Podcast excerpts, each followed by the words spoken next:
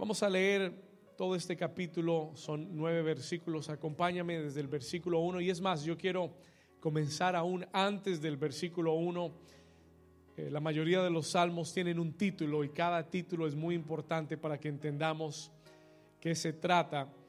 Y dice al músico principal, Masquil de David. ¿Quién lo escribió? ¿Quién lo escribió? David. Cuando vino Doeg Edomita y dio cuenta a Saúl diciéndole, David ha venido a casa de Ahimelech. Versículo 1. ¿Por qué te jactas de maldad, oh poderoso? La misericordia de Dios es continua. Agravios maquina tu lengua, como navaja afilada hace engaño. Amaste el mal más que el bien, la mentira más que la verdad. Has amado toda suerte de palabras perniciosas, engañosa lengua. Versículo 5. Por tanto, Dios te destruirá para siempre, te asolará y te arrancará de tu morada y te desarraigará de la tierra de los vivientes. Versículo 6 verán los justos y temerán y se reirán de él diciendo, he aquí el hombre que no puso a Dios por su fortaleza, sino que confió en la multitud de sus riquezas y se mantuvo en su maldad. Ahora yo quiero que usted me acompañe a leer el versículo 8, vamos a leerlo juntos en voz fuerte. Dice, pero yo estoy como olivo verde en la casa de Dios. En la misericordia de Dios confío eternamente y para siempre. Te alabaré para siempre porque has hecho así. Y esperaré en tu nombre porque es bueno delante de todos tus santos. Y la iglesia dice, amén. Antes de sentarse, dígale a su vecino, yo soy, dígale, yo soy como olivo verde en la casa de Dios. Yo soy como qué? Muy bien, puede tomar su lugar. You could take your place. You could take your place. Amen. Una vez más, yo soy como qué? Olivo verde en la casa de Dios. El salmista David escribe la mayoría de, de los salmos y cada uno de los salmos, each and every one of the psalms that he writes, es parte de una experiencia y de una vivencia de su vida. Estos salmos cobran más vida cuando usted entiende la historia que está detrás de ellos. Estoy pensando, Dios ha puesto en mi corazón, en mi corazón hacer una serie acerca de los salmos, to do a series on the Psalms. Escoger varios salmos específicos y contarte un poquito acerca de lo que del trasfondo de aquellos salmos y lo que David escribe. El Salmo 52 es escrito por David en un momento muy difícil de su vida. It is, it is written in a very difficult moment in his life. Para aquellos que no conocen la historia de David, usted recordará que ese David un día llega al campo de batalla, he gets to the battlefield, y en aquel campo de batalla derriba o derrota a Goliat cuando lanza aquella onda y lo, golpea en su frente. Y desde ese día en adelante David comienza a tener mucho reconocimiento en Israel. Eh, es más, él se vuelve yerno de Saúl, el rey de Israel, porque Saúl había prometido dar su esposa al que venciera a Goliat. Entonces David pasa de un momento a otro de la oscuridad o de no ser conocido a ser muy reconocido. Él salió en todas las portadas de las revistas, en el noticiero, salió en todas partes, era una celebridad. He became a celebrity overnight. Todos se enamoraron con este jovencito llamado David porque era un héroe. He was a hero, a national hero, un héroe nacional.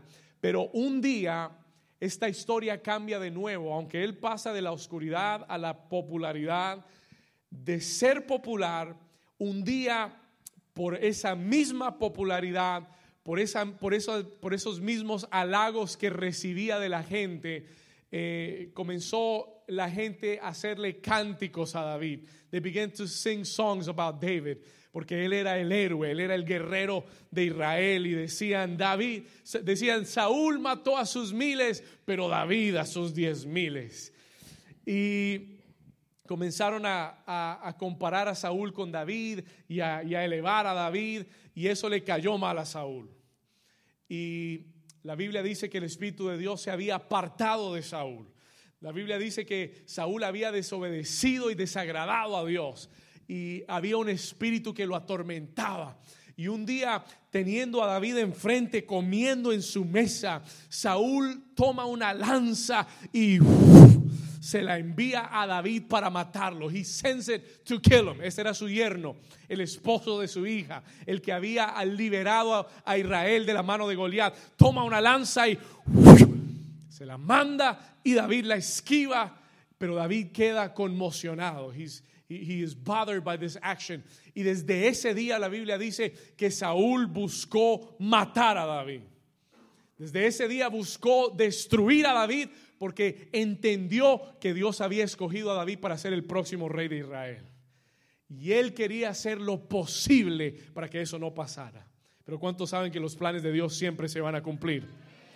¿Cuántos saben que el diablo puede levantarse en contra de los planes de Dios, pero los planes de Dios van a prevalecer en tu vida? Alguien puede dar un aplauso al Señor y decirle, gracias Señor por tus planes. Y aquel día David se levanta, David rises up y se esconde. Y el hijo de Saúl llamado Jonatán, que era muy ligado a David, le dice, espérame un momento yo voy a hablar con mi padre, I'm going to talk to my father, y yo te voy a decir qué es lo que él ha determinado en su corazón, si él te perdonará o si tendrás que huir por tu vida.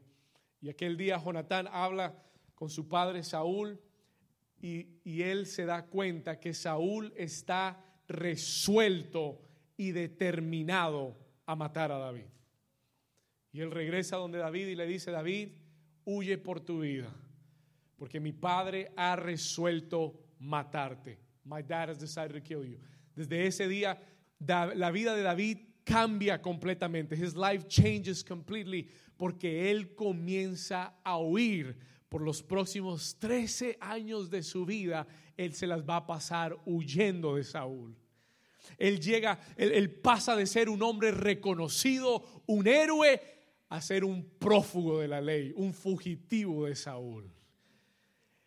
Y el día que David sale del palacio de Saúl, ese día la Biblia declara que él no tenía amigos, no tenía recursos, he didn't have friends, he didn't have resources, su familia no lo podía ayudar, estaban con las manos atadas.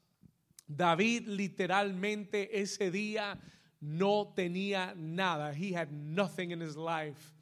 Y cuando David piensa, ¿a dónde iré ahora? Where will I go now?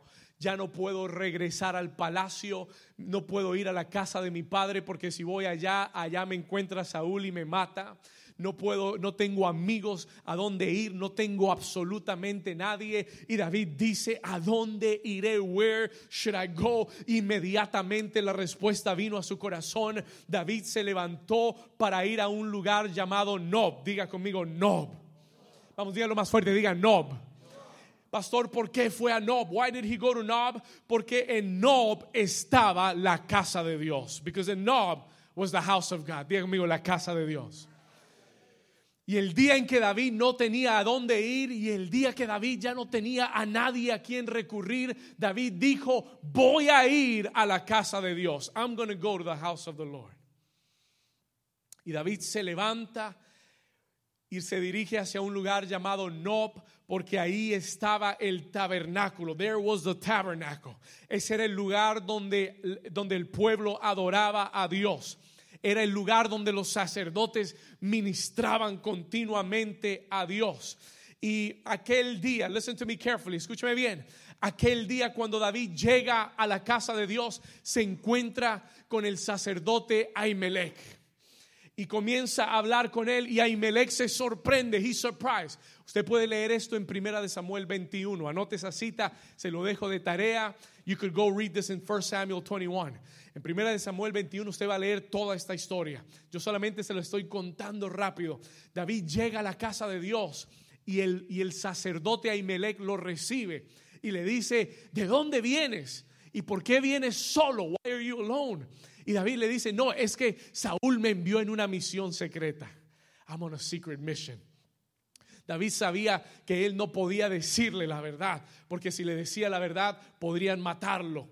Y entonces él le dice, no, vengo en una misión secreta. Y David le pregunta a Imelec y le dice, ¿será que habrá en tu casa? ¿Será que aquí en la casa de Dios habrá pan? ¿Tendrán ustedes pan para mí? ¿Tendrán algo de comer para mí? David había estado viajando, tenía hambre, estaba débil y él llega a la casa de Dios y él pregunta, ¿será que habrá pan para mí en esta casa? Will there be any bread for me in this house? Y le dice, no tengo pan común, I don't have common bread, pero tengo pan sagrado en esta casa, tengo el pan de los sacerdotes en esta casa, tengo pan fresco en esta casa. Y David dijo, dame de ese pan fresco porque yo necesito alentar mi corazón y mi vida. Alguien que me está entendiendo en esta mañana.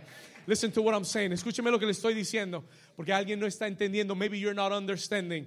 David recibió dos cosas en la casa de Dios. Anote esto. He received two things in the house of God el día que tuvo que huir por su vida, el día donde no tenía a dónde más ir y, Saúl lo estaba persiguiendo para matarlo, David llegó a la casa de Dios y encontró dos cosas. He found two things. Lo primero, él encontró pan sagrado y pan fresco. Diga conmigo, pan sagrado. Diga conmigo, pan fresco. ¿Cuántos les gusta el pan fresco? Ahí sí, todo el mundo. Amén. Gloria a Dios. Y yo, y yo te hablo del pan fresco, porque cuando tú vienes a la casa de Dios, when you come to the house of the Lord, y cuando tú vienes tal vez perseguido y cuando tú vienes tal vez desalentado porque ha habido un enemigo que te ha estado persiguiendo, yo te aseguro que cuando tú vengas a esta casa, cuando tú vengas a la casa de Dios, Dios siempre tendrá para ti en esta casa un pan fresco que te va a alentar, que te va a animar, que te va a levantar, que te va a fortalecer. Tú no vas a llegar a esta casa y te vas a ir con las manos vacías. Cuando tú vengas a la casa de Dios, diga conmigo, habrá pan de vida. Usted sabe que Jesús dijo, yo soy el pan de vida que descendió del cielo. Y, una, y una de las bendiciones de venir a la casa de Dios es que siempre habrá pan fresco para tu vida. Dígale al vecino, vecino, hay pan fresco para ti hoy. ¿Cuántos dicen amén? Lo segundo, the second thing that David found. Usted puede leer esto en Primera de Samuel 21. Lo segundo que David pide, le dice, le dice al, sacerdote Melech, le pregunta, ¿no tendrás aquí en el tabernáculo alguna lanza, no tendrás algún cuchillo, no tendrás alguna navaja, alguna espada, porque David se había ido sin armas, y left without weapons. Y le pregunta al sacerdote, ¿no tendrás aquí algo para pelear? Y Ahimelech le dice, mm, la verdad que aquí no tenemos nada, pero tengo algo eh, escondido aquí atrás del velo. Y David le dice, ¿qué tienes allá atrás? Tengo una espada. Ah, sí, ¿qué espada tienes? Bueno, la espada, ah, ah tengo la espada de Goliat.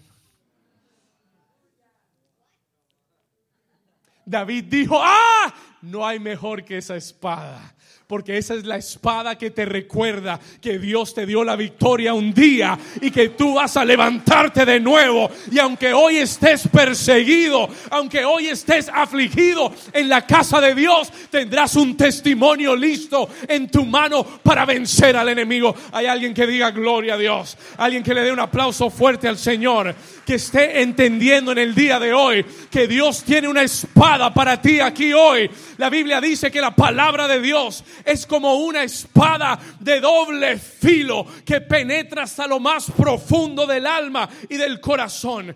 Hoy Dios te va a dar una palabra para que tú pelees por esa palabra. Escúcheme bien, David llega afligido, David llega perseguido como muchas veces llegamos nosotros.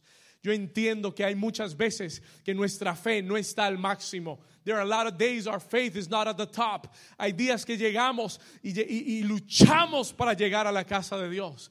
Luchamos durante la semana, peleamos para poder llegar a la casa de Dios. I understand, yo entiendo que no siempre nuestra fe está en el punto más alto. Y David llegó afligido, escuche, David llegó perseguido, David llegó agobiado, llegó triste a la casa de Dios. Pero cuando salió de la casa de Dios, salió a alimentado, salió fortalecido, salió equipado con provisión y con armamento para pelear la buena batalla. Alguien dice amén. Y tú tienes que entender, and you need to understand, tienes que entender el valor de la casa de Dios, the value of God's house.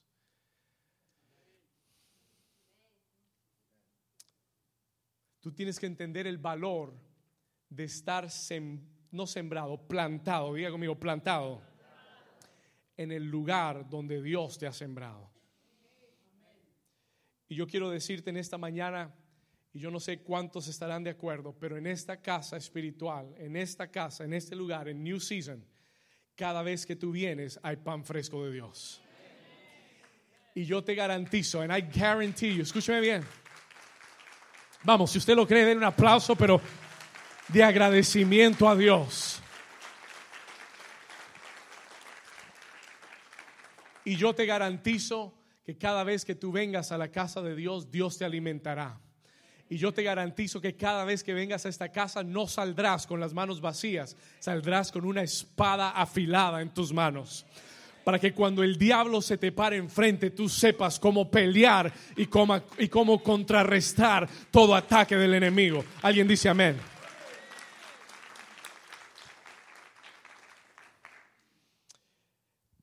David escribió este salmo, David wrote the psalm, porque ese día, escuche bien, ahora vamos a entrar al salmo, ya le di el contexto, I gave you the context, vamos al salmo ahora.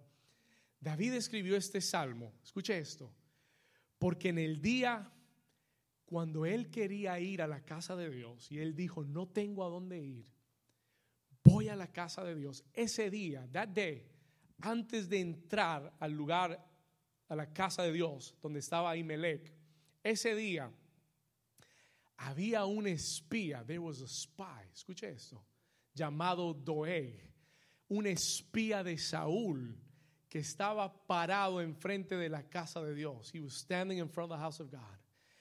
Y ese espía estaba tratando, escuche esto, de intimidar a David. He was trying to intimidate David para que él no llegara y para que él no entrara a la casa de Dios. Escúcheme bien, listen to me carefully. David escribe el Salmo 52 porque el día que él quiso ir a la casa de Dios, cuando no tenía dónde más ir, y se dirige a la casa de Dios, cuando él está a punto de entrar a la casa de Dios, él se da cuenta, él ya conocía a ese tipo, él sabía quién era. Y este hombre estaba ahí parado viendo todo el mundo pasar y estaba vigilando la casa de Dios para que nadie extraño se acercara. Él quería intimidar a David por si David llegaba a ese lugar, para que no entrara a la casa de Dios. Y yo entiendo, and I understand, que el enemigo tiene espías hoy en día todavía. Y yo entiendo que el enemigo envía, y, y, no estoy hablando de personas, estoy hablando de espíritus. I'm talking about spirits el enemigo te va a enviar esos espías que van a tratar de intimidarte y amedrentarte para que tú no entres a la casa de Dios. you would not come to the house of the Lord y te van a dar excusas y te van a dar razones y te van a hablar y te van a decir no porque ya va tarde, no porque usted no ha ido en mucho tiempo, no porque eh, no lo van a recibir bien, porque no lo van a no lo van a abrazar, no lo van a amar, mentiras del diablo, lies of the devil Aquí te van a abrazar, te van a amar, te vamos a, a levantar, a fortalecer. Dios quiere hacer algo contigo aquí. Alguien dice amén. Y David escribe el salmo porque él entiende, y, la primera parte del salmo, si usted le pone atención, if you paid attention, él dice, ¿por qué te jactas de maldad, oh poderoso? He's talking about, él está hablando de ese hombre llamado Doeg. ¿Por qué te jactas de maldad, oh poderoso? La misericordia de Dios es continua. ¿Por qué te jactas de maldad? Y él le sigue diciendo, versículo 2, eh, todo lo que él dice al principio, everything he says in the beginning, él está diciendo acerca de ese espíritu, de ese hombre, de ese espía que se le estaba parando en el camino, que no quería que él entrara. Y dice, agravios maquina tu lengua, como navaja afilada hace engaño. And he keeps going on. Y él continúa. Pero llega al versículo 8. Let's go to verse 8. David llega al versículo 8. Y yo creo que David escribe el versículo 8, I believe he writes verse 8, cuando él vence la oposición, cuando Él vence la intimidación y cuando Él entra a la casa de Dios y se para en la casa de Dios y el equipo de New Season está cantando más grande que gigantes que están frente a mí y David está ahí parado and he's worshiping y él está alabando y él está adorando. Y entonces David hace una declaración, él dice, aunque el enemigo no quiso que yo estuviera aquí hoy, aunque se me paró enfrente aunque trató de intimidarme, yo estoy eh, como olivo verde en la casa de Dios y en la misericordia de Dios confío eternamente y para siempre. Alguien den un aplauso fuerte a Jesús, vamos.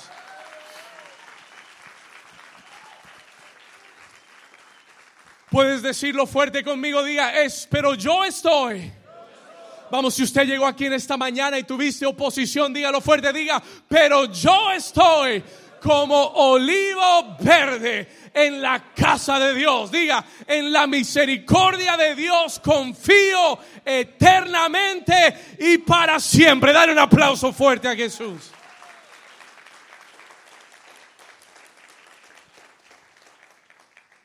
Yo sé que hay alguien que en esta mañana tiene que hacer esa declaración. Somebody has to make that declaration. Y tú tienes que darle un anuncio al diablo. You got to make the devil an announcement. Y tienes que decirle, diablo, trataste de pararme, pero ya es muy tarde. Porque llegué a la casa de Dios. Llegué a la casa de Dios. Y lo que Dios planeó hacer en este día, Dios me dará pan y pondrá una espada en mis manos. Vamos, declara conmigo, diga, Dios me dará pan. Diga, hoy Dios me dará pan y, pondrá en mis manos una espada de guerra. Vamos, dígalo una vez más, diga, hoy Dios me dará pan, diga pan fresco, pan de vida y pondrá en mis manos, vamos, levanta tu mano, diga, y pondrá en mis manos una espada de guerra para vencer a mi enemigo. Si tú lo crees, dale un aplauso fuerte a Jesús.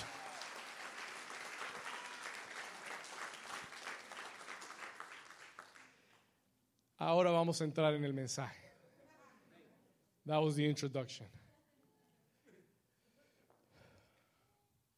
David dice, pero yo estoy como olivo verde en la casa de Dios. Y yo tengo que pensar que en aquel tabernáculo habían olivos plantados. There were olives that were planted olivos que estaban plantados en la casa de Dios. Y cuando David vio aquel olivo, él hace esa declaración. He makes that declaration. Trataste de venir contra mí, trataste de sacudirme, trataste de matarme, trataste de que yo no llegara, pero aquí estoy como olivo verde. Can you give me the olive, please? El slide, por favor. Pero aquí estoy como olivo verde. Y déjamelo aquí. Pero yo estoy como qué? Como olivo verde plantado en la casa de Dios, like an olive tree planted in the house of the Lord. Hay dos cosas rápidas que le quiero decir acerca de esto. Anote esto, por favor. Write this down, please. Lo primero es que todo hijo de Dios, every child of God, every son of God, todo hijo de Dios, anote esto, esto es para usted hoy, todo hijo de Dios debe ser como un árbol plantado en la casa de Dios. Anote eso. Todo hijo de Dios debe ser como un árbol y estar plantado en la casa de Dios. Usted sabe que Dios compara a sus hijos como árboles en toda la escritura. ¿Cuántos saben eso? Did you know that? Si no lo sabía, se lo enseño. Dios ama los árboles. Dios, cuando, cuando creó la tierra, plantó un jardín y lo llenó de árboles. ¿Cuántos saben que Dios ama los árboles? Es más, en el cielo hay un árbol y se llama el árbol de la. Dios ama los árboles, y loves trees. Y por eso compara a sus hijos como árboles. Y en el Salmo 1, David escribe este salmo, en el versículo 1, Psalm 1, verse 1. Y David dice lo siguiente: dice, Bienaventurado el varón que no anduvo en consejo de malos, ni estuvo en camino de pecadores, ni en silla de escarnecedores se ha sentado. Versículo 2. Sino que en la ley de Jehová está su qué. Vamos, léalo conmigo. Dice, sino que en la ley de Jehová está su... E, e, estos son los hijos de Dios. Despiértese aquí y escúcheme. Los hijos de Dios son aquellos que se qué deleitan en la qué? En la ley de Jehová. En la ley de Jehová está su delicia y en su ley medita cuando? De día y de noche, versículo 3, verse 3. Escuche esto. Será como, ¿cómo qué? Será como árbol qué? Plantado junto a corrientes de aguas que da su fruto en su tiempo y su hoja no cae y todo, diga conmigo, todo lo que hace prosperará. ¿Cuántos dicen amén? Escúcheme bien, listen to me carefully. Dios quiere que sus hijos sean como árboles plantados. Y tú tienes que aprender que los hijos de Dios son como árboles plantados. Y no plantados en cualquier lugar, sino plantados junto a qué? Corrientes de aguas. Tú no puedes ser un árbol bonsai. Tú no puedes ser un árbol sin raíces. Tú no puedes ser un árbol que no tiene una raíz firme. Si tú eres un hijo de Dios, Dios quiere que tú seas un árbol plantado. ¿Y qué es lo que hace un árbol plantado que esté plantado? Que no se mueve. He doesn't move. Alguien dice amén. Que venga lo que venga, está plantado, está firme y así son los hijos de Dios. That's how the children of God are. ¿Sabe por qué estoy plantado? Porque Dios me plantó junto a corrientes de aguas. Y mientras en este lugar hayan corrientes de aguas, usted siga plantado. El día que aquí no hayan corrientes de aguas, usted váyase para donde quiera. Pero, mientras hayan aguas corriendo, tú tienes que tener la determinación, yo seguiré plantado. ¿Por qué? Porque si te quedas plantado, entonces darás tu fruto a tu tiempo y tu hoja no caerá y todo lo que hagas prosperará. Alguien dice amén.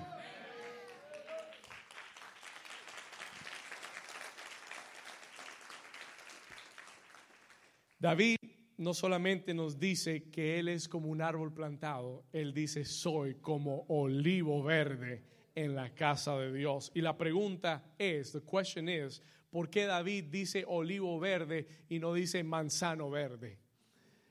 ¿Por qué dice olivo verde y por qué no dice naranjo verde? A mí me gusta la naranja, pastor. ¿Por qué no la naranja? ¿Por qué la oliva? No me gustan las olivas. Why? ¿Por qué? Porque hay algo específico, because there's something specific. Escúcheme bien, porque el árbol de olivo, le voy a decir esto, el árbol favorito de Dios son los olivos. Porque en toda la escritura Dios siempre habla del olivo como el árbol superior. ¿Alguien está aquí conmigo? Y David había aprendido algo. Es más, en la casa de Dios hay olivos plantados. There are olives that are planted. Escuche esto. Y David entendía que había algo acerca del olivo tan importante que él tenía que estar plantado, no como un árbol de naranja, no como un árbol de banano, no como nada, ningún otro, ni de manzana, ni de uvas. Él dice, yo necesito estar plantado y estoy plantado como un olivo verde en la casa de Dios. ¿Cuántos dicen amén? La pregunta es, pastor, ¿por qué un olivo? Why an olive tree? Y hoy quiero darte, esto fue algo que Dios me dio hace, estaba, esto fue una palabra que Dios me dio hace como cuatro o cinco años. Y esta semana Dios la trajo a mi corazón y me dio una nueva revelación. Y yo quiero hablarte del olivo verde, diga olivo verde. Y solamente te quiero dar tres cualidades. Yo encontré como siete cualidades, pero hoy no me da el tiempo para enseñártelas.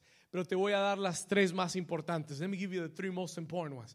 Quiero darte tres cualidades del olivo verde. I want to give you three qualities of the olive tree que tú necesitas en tu vida entender porque tú tienes que ser un olivo verde en la casa de Dios. Número uno, number one, escriba esto. Mire esta cualidad del olivo. El olivo verde también se le conoce, it is also known como el árbol sobreviviente. Anota eso. Write that down. Al olivo verde se le conoce uno de los nombres del olivo es el árbol, ¿el árbol qué? No lo escuché, ¿el árbol qué? El árbol sobreviviente, the surviving tree. It is known as the surviving tree. Si tú viajas y agarras un avión ahora mismo te vas a Jerusalén, you go to Jerusalem, escúcheme acá.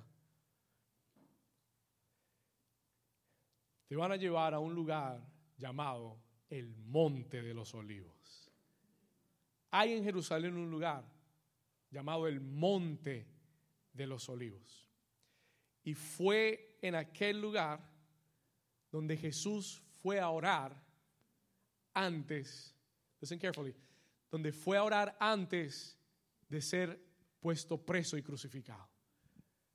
Jesús va al monte de los olivos a un lugar llamado Getsemaní. Y ahí comienza a orar aquella noche. Ah, escuche esto. Si tú vas hoy a aquel monte de los olivos, un guía turístico te va a llevar y te va a contar que muchos de los olivos que están hoy en el monte de los olivos tienen 1500 a 2000 años de edad. Que muchos de aquellos olivos que están hoy parados en el monte de los olivos estuvieron vivos el día que Jesús fue a orar al monte de los olivos. Diga conmigo, el árbol sobreviviente. Y dicen que estos olivos de Jerusalén viven entre 1500, 2000, 2500 años. Y por eso se le conoce como los árboles sobrevivientes. Alguien dice amén. Ahora escuche lo, escuche lo más impactante. Escuche esto. Jerusalén ha sido quemada, ha sido destruida la ciudad fue sitiada, destruida, quemada, ha pasado inundaciones, han pasado un montón de cosas y aquellos árboles han durado y han sobrevivido todo lo que ha venido. Los edificios no han aguantado, las calles no han aguantado, pero esos árboles han pasado inundaciones, fuegos, tormentas, guerras, han pasado toda clase de dificultades y siguen parados ahí en el monte de los olivos. ¿Alguien está entendiendo? Diga conmigo, el árbol sobreviviente. ¿Habrá algún sobreviviente en este lugar? ¿Habrá alguien aquí que haya pasado fuegos, tormentas, inundaciones, Habrá alguien aquí que haya pasado pruebas, momentos difíciles de dolor, de tristeza y todavía estás plantado en la casa de Dios. Dígale a su vecino, vecino, creo que eres un olivo. Dígale. I think you're an olive tree.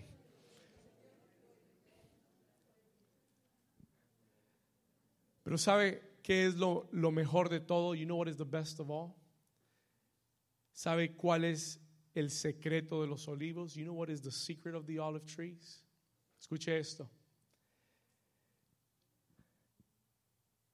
explican que el secreto de los olivos es que estos olivos crecen en los montes, they grow in the mountains. Estos olivos específicos crecen sobre los montes y crecen muy bien porque es que estos olivos buscan siempre echar sus raíces en lugares rocosos, en rocky places. Y dicen que el secreto de los olivos es que sus raíces están agarradas sobre las rocas. No, no, no. You're not understanding. Hay, hay algunos que ya entendieron. Usted sabe que uno de los nombres de Dios es la roca eterna.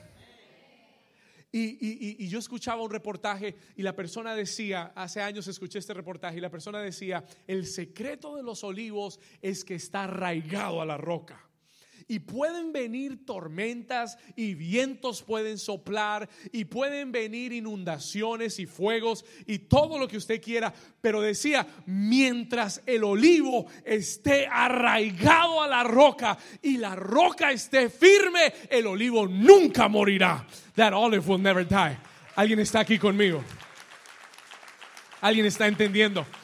Y yo tengo que darte una buena noticia. La Biblia declara que Cristo es la roca inconmovible. Y yo vine a decirte en esta mañana que mientras que tu vida esté arraigada a Cristo, cimentada a Cristo y Cristo no se mueva del trono, tú sobrevivirás también. Mientras que tu Dios siga sentado en el trono, tú sobrevivirás toda tormenta, toda dificultad toda prueba. La próxima vez que venga un incendio, un fuego, una marea, pregúntate, ¿será que Dios sigue en el trono? Y si la respuesta es sí, entonces tú sobrevivirás. Alguien dice amén. Alguien le da un aplauso fuerte al Señor. Diga conmigo, yo soy como olivo. Diga cimentado sobre la roca. El secreto del olivo es que sus raíces están sobre la roca. La clave para todo creyente, para todo hijo de Dios que quiere permanecer, es que tu vida se mantenga arraigada a la roca. Déjeme decirle algo, mientras que tú estés arraigado a la roca, eres indestructible. ¿No me entendió? Mientras que tú estés arraigado a Cristo, tú serás indestructible. No habrá nada, no habrá nadie que pueda sacarte ni moverte de la mano de Dios. ¿Alguien lo cree? ¿Alguien está despierto en esta mañana? ¿Alguien está entendiendo la palabra de Dios? Dígale al vecino, vecino, yo estoy sobre la roca. Dígale, I'm on the rock.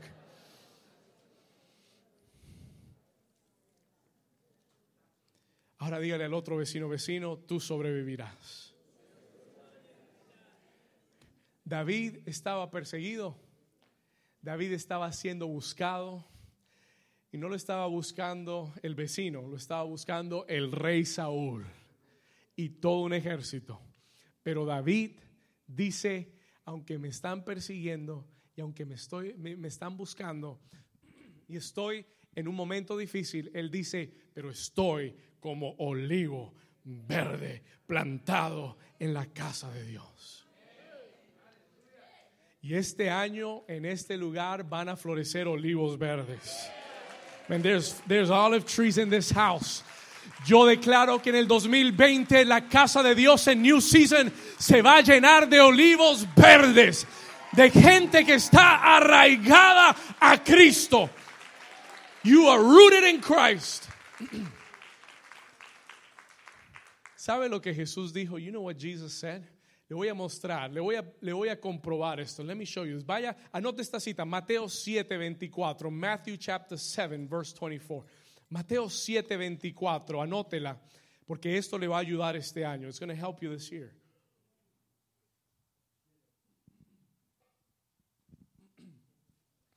Jesús enseñó una, una parábola, una historia y él dice lo siguiente, he says the following, escuche esto, él dijo, cualquiera pues que me oye estas palabras y las que no es suficiente venir y oír la palabra, hay que qué?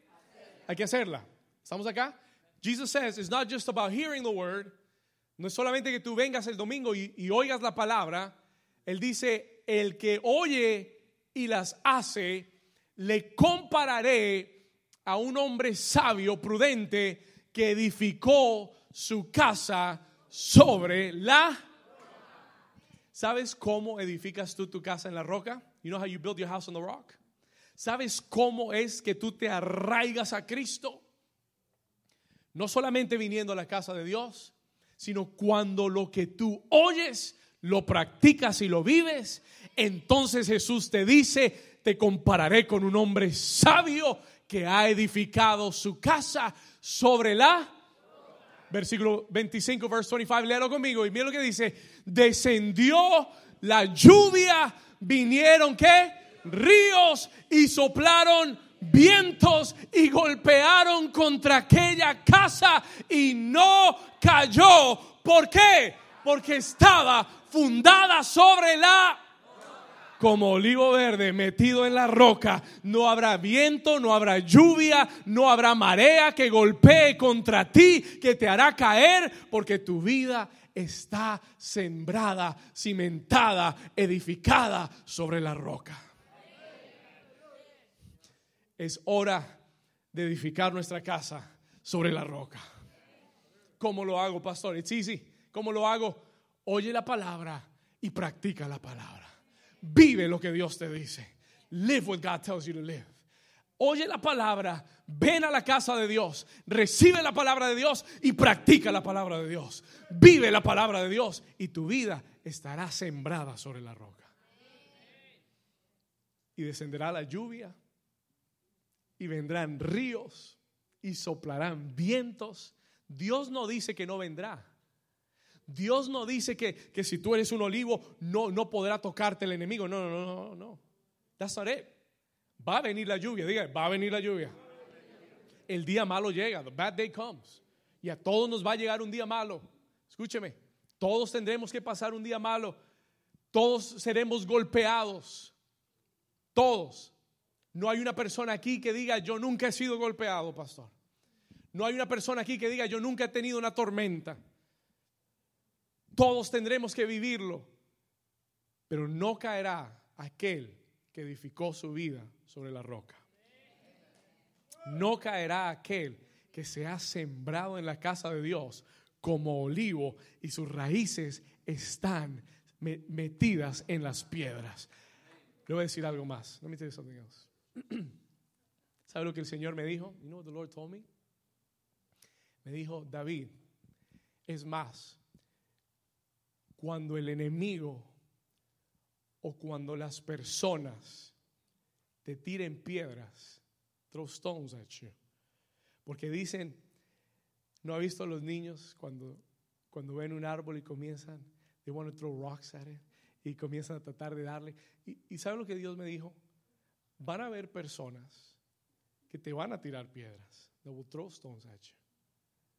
Y van a ver y van a haber ataques del enemigo que vendrán como piedras sobre tu vida. Pero el Señor me dijo, pero cuando tú eres un olivo, tú no te quejas. Cuando tú eres un olivo y te tiran piedras, tú alabas a Dios. ¿Sabe por qué? Porque las piedras que te están tirando hoy están cayendo sobre tus raíces.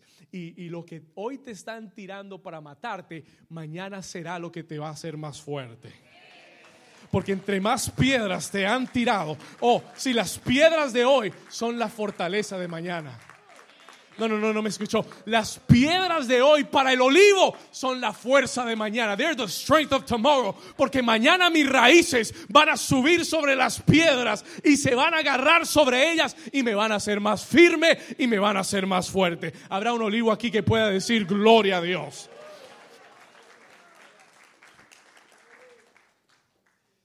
Y yo vine a decirle a alguien que tal vez ha recibido esos golpes, esas piedras han caído sobre ti.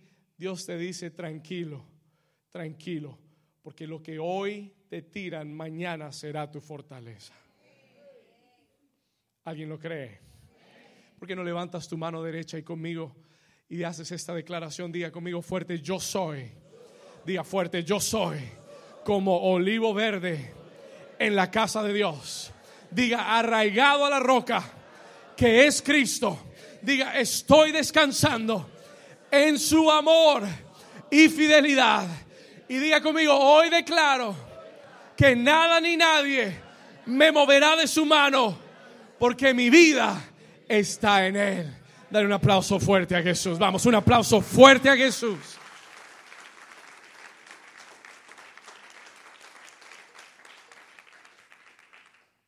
¿Cuántos sobrevivientes hay aquí? Deja que el diablo venga con lo que quiera. No hay arma forjada contra mí que pueda prosperar. Déjalo que venga con lo que quiera. No hay arma forjada en mi contra que pueda prosperar. ¿Por qué? Porque yo estoy como olivo verde en la casa de Dios. Número dos, number two.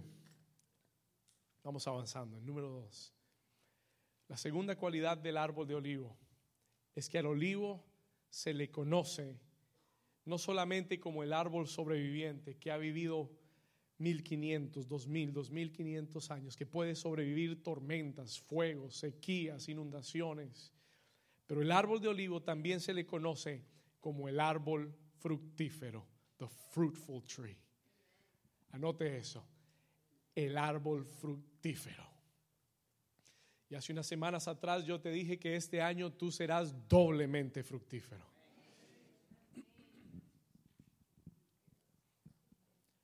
Diga conmigo, árbol fructífero. El árbol de olivo es el árbol que da fruto a múltiples generaciones, multiple generations. Escuche esto. Dicen que al, olivo le toma casi 60 años.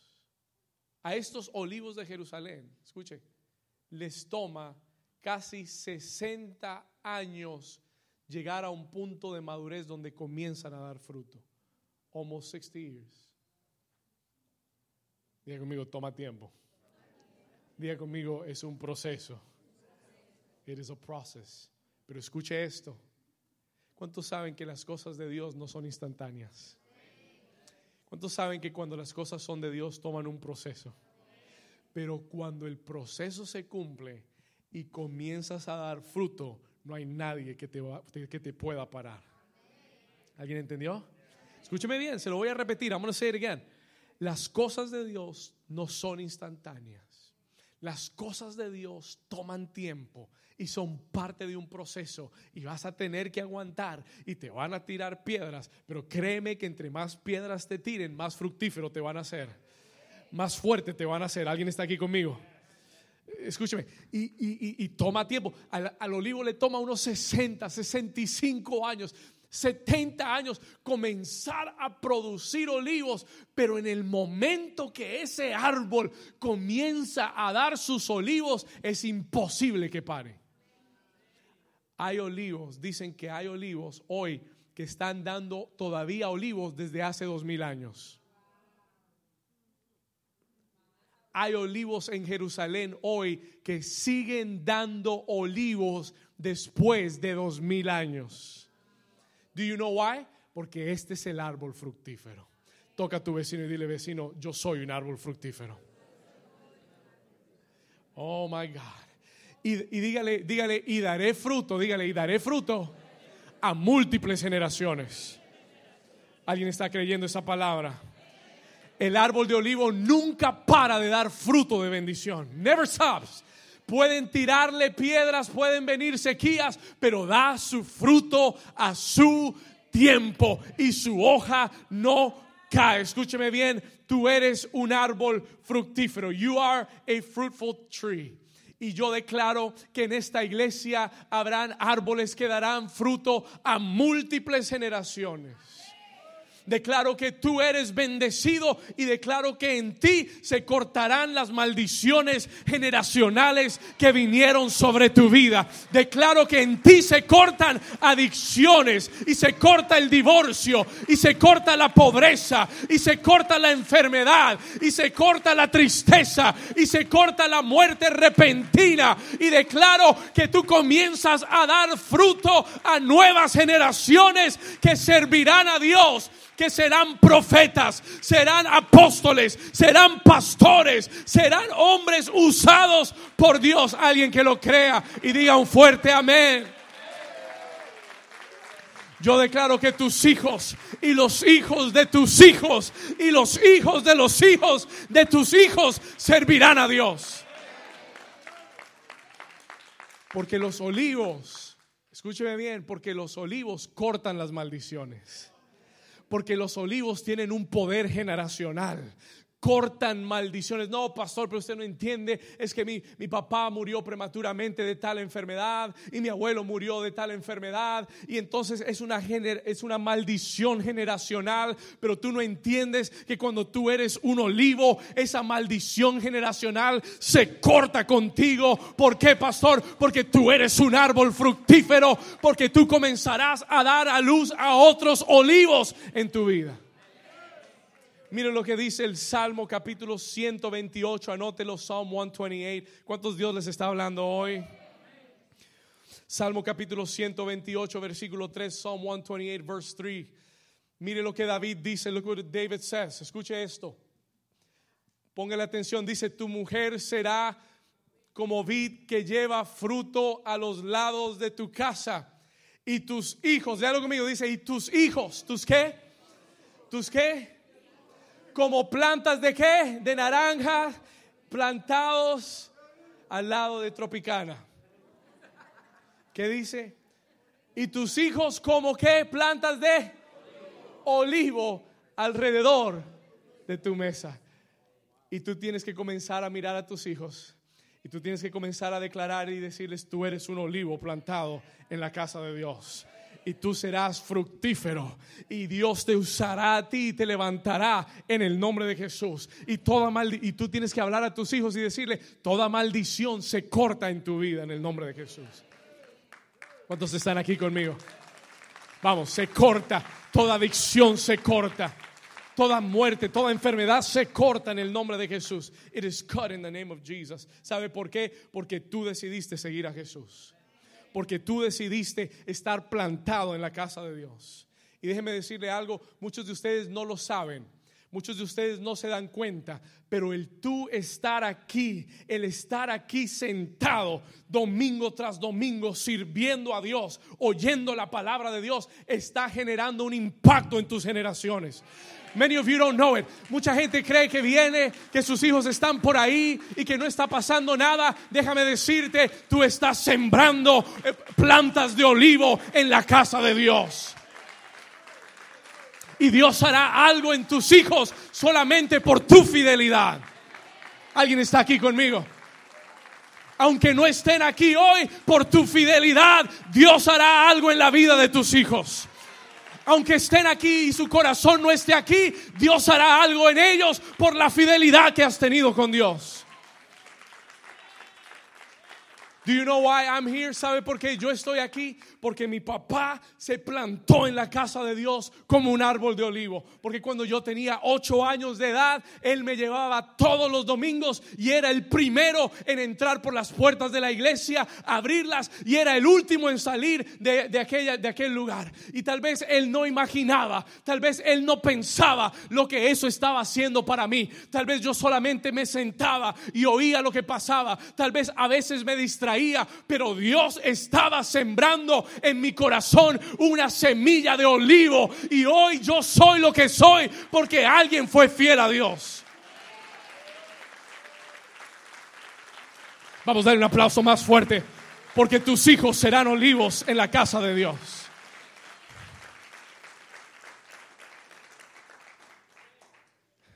El estar aquí hoy está bendiciendo tus generaciones aunque no tengas hijos todavía.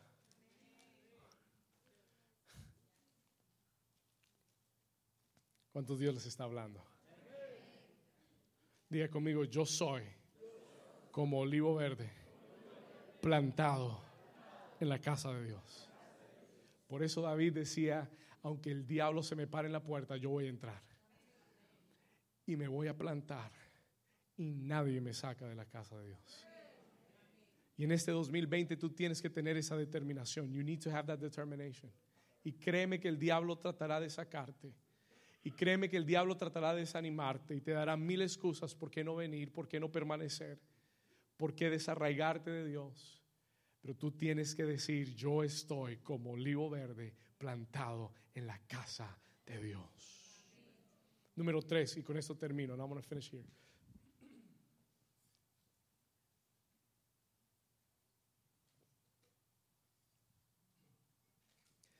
El árbol de olivo es el árbol sobreviviente, the surviving tree. Número dos, el árbol de olivo es el árbol fructífero. Dale dos mil años y seguirá dando fruto.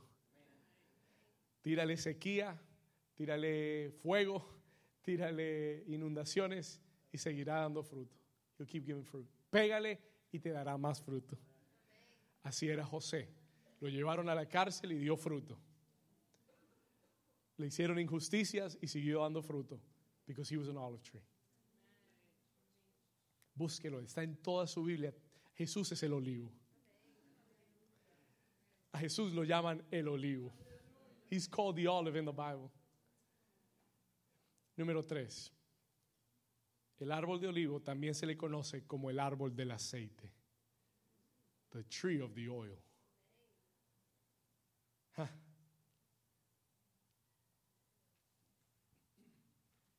¿Sabe qué fruto produce el árbol de olivo? Olivos.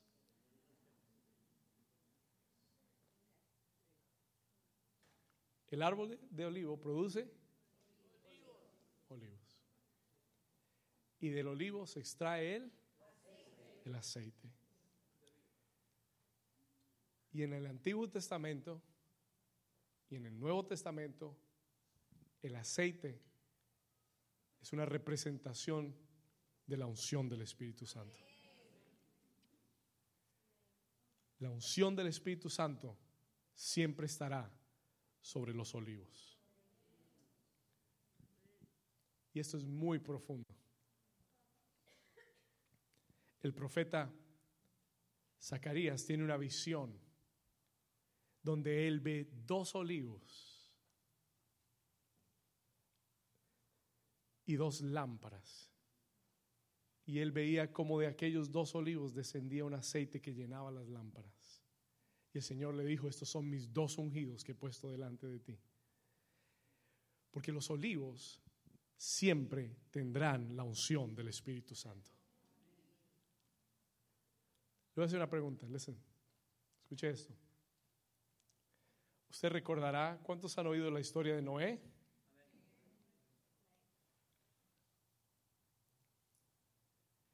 ¿Cuántos recuerdan que Noé estuvo en un diluvio de 40 días y 40 noches?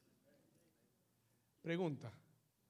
Y el día que Noé envió la paloma y la paloma regresó, la Biblia dice que en su pico traía una rama de, de manzanas.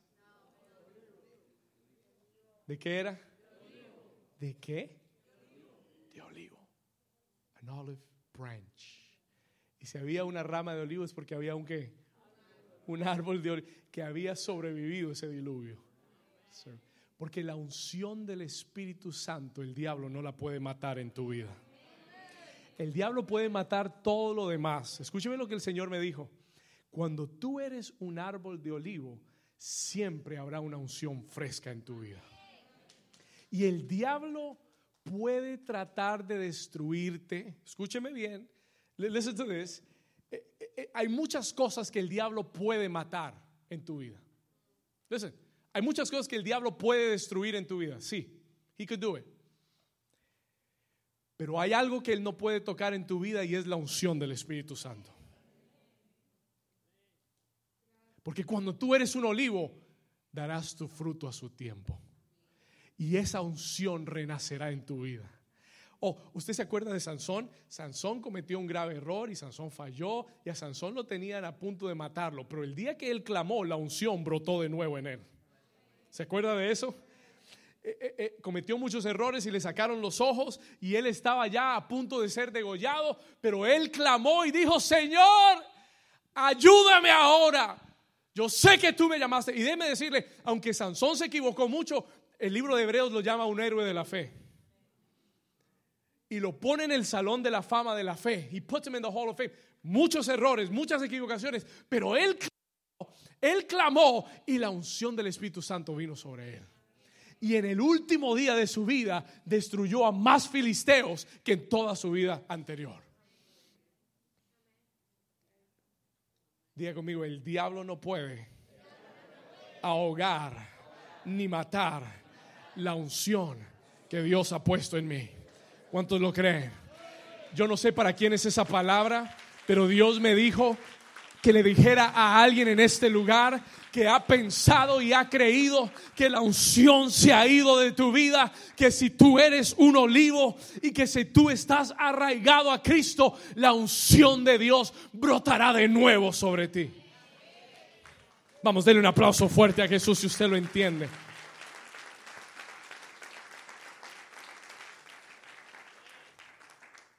Diga conmigo la unción del Espíritu Santo. El enemigo podrá quitarte tal vez tu casa, pero no podrá quitarte tu hogar. Porque Dios ha declarado que tú y tu casa servirán al Señor. Él puede quitarte la alegría. Algún día de la semana te podrá quitar la alegría, pero nunca podrá robarte el gozo. Y son dos cosas diferentes. El gozo viene del Espíritu Santo. Eh, ¿Cuántos me entendieron? O si tal vez un día yo no esté riéndome todo el día, pero no, no, no quiere decir que me quitó el gozo. ¿Cuántos dicen amén a eso? Y el enemigo podrá quitarte dinero, pero no podrá quitarte riquezas. Porque todas las riquezas le pertenecen a Dios. ¿Cuántos están aquí todavía? Y el enemigo podrá quitarte tu pasado, pero el enemigo nunca podrá robarse tu futuro. Porque tu futuro está en las manos de Dios. Porque Dios ha declarado sus planes para ti son de bien y no de mal para darte el fin que estás esperando. Si alguien lo cree, denle un aplauso fuerte al Señor Jesús. Vamos, un aplauso fuerte si tú lo crees. Ponte de pie conmigo, vamos al Salmo 52. Let's go to Psalm 52 una vez más. Salmo 52, versículo 8, rápido. Y yo quiero que usted lo lea conmigo una vez más. We're going to read it together one more time. Salmo 52, versículo 8. Dice, pero, léalo conmigo, dice, pero yo estoy como olivo verde en la casa de Dios. Vamos, usted necesita hacer esta declaración con sus manos levantadas hacia Él, with your hands raised to Him, con plena convicción de quién eres, knowing who you are. Levanta tus manos, levanta tus manos.